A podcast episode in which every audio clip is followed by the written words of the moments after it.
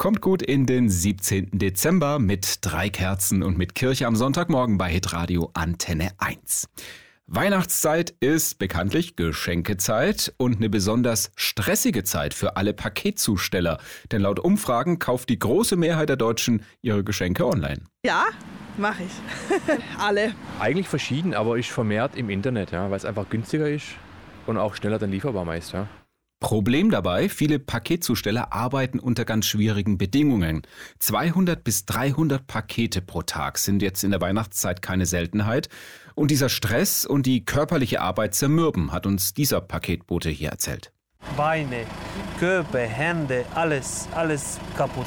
Alles kaputt nach zehn Jahren als Paketzusteller.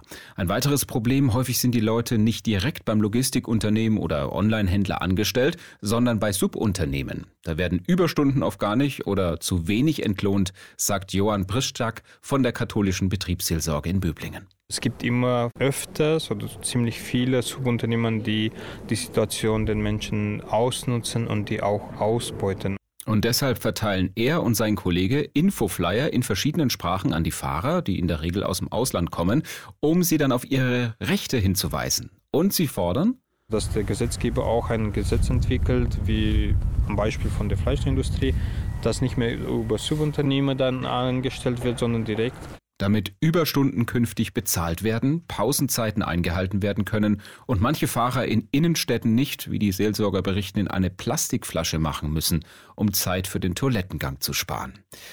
Johann hat auch noch einen Tipp für uns alle, den Zustellern anbieten, vielleicht mal aufs Klo gehen zu können oder ihnen einfach mal Danke sagen für ihren Knochenjob. Das Lächeln und das kleine Schokolädchen oder dieses kleine Geschenk überreichen, wärmt das Herz. Vielleicht ein bisschen Dankbarkeit zeigen denen gegenüber, die uns die Pakete nach Hause bringen mal denen etwas schenken, die uns die Geschenke bringen. Das ist doch eine klasse Idee. Und hoffentlich ändert sich, dank Leuten wie den kirchlichen Betriebsseelsorgern und besseren Gesetzen, auch bald was an der schwierigen Situation für viele Paketzusteller.